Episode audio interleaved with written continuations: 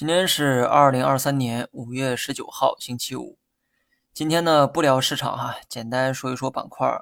芯片、医疗、新能源和消费涨得都不错，就连不温不火的消费也出现了反弹。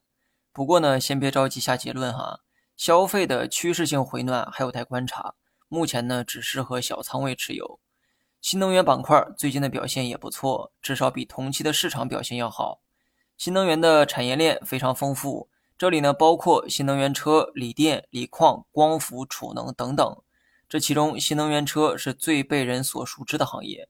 说这些啊，都是为了给接下来的内容啊做铺垫哈。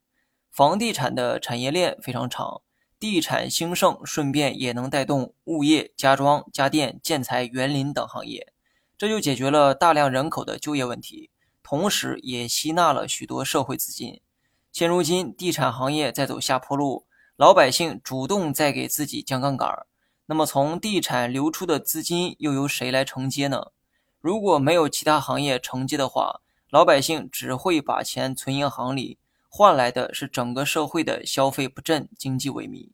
上文说过，地产的产业链很长，吸纳了许多社会资金的同时，提供了很多就业岗位。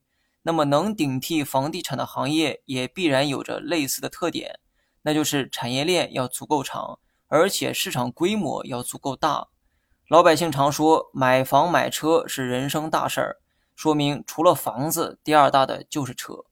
没错，汽车就是那个理论上可以顶替房子、挑起经济大梁的产业。不要觉得不可能哈，德国、日本就是活生生的例子。燃油车时代，我们没有足够的技术优势，但新能源车有。你现在明白为何政策会不遗余力地扶持新能源了吗？因为它很可能是继地产之后第二个经济顶梁柱，所以你还怀疑新能源未来的价值吗？好了，以上全部内容，下期同一时间再见。